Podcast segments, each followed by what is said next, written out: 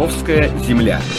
История, традиции, современность. Подкаст-канал о любимом городе. Друзья, мы продолжаем серию подкастов «Строка на обелиске», в которой знакомим вас с балаковцами, героями Советского Союза. Павел Егоров родился в 1913 году в селе Сулаки Краснопартизанского района Саратовской области.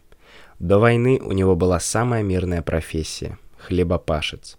Но в 1941 году Павлу Ивановичу пришлось стать воином.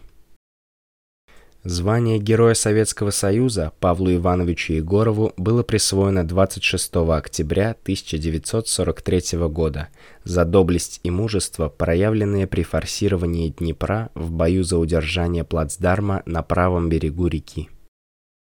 Одним из первых на Степном фронте вышли к Днепру войска 7-й гвардейской армии, в составе которого сражался Егоров.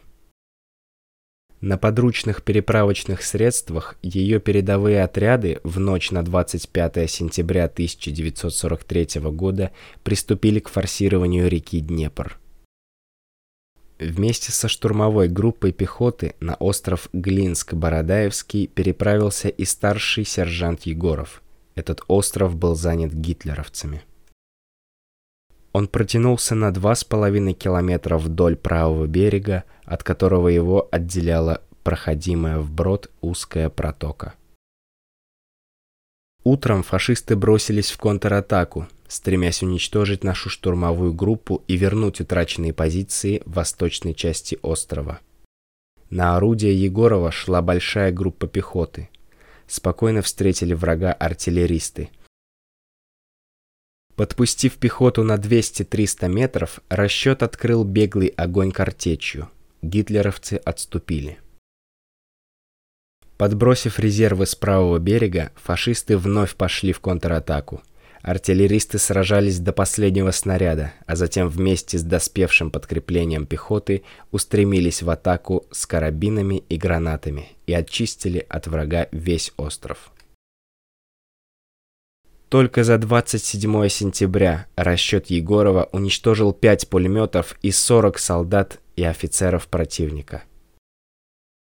Отразив атаки гитлеровцев, стрелковые подразделения форсировали протоку и заняли небольшой плацдарм на правом берегу Днепра. Егоров 3 октября первым из артиллеристов переправил оружие в брод и сходу развернул его на открытой огневой позиции.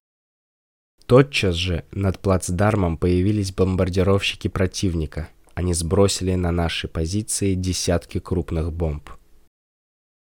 Не успел еще отбушевать огненный смерч, как фашисты пошли в контратаку. Егоров вновь достойно встретил гитлеровцев. Прямой наводкой он открыл беглый огонь по вражеской пехоте. У него на глазах таяли цепи автоматчиков.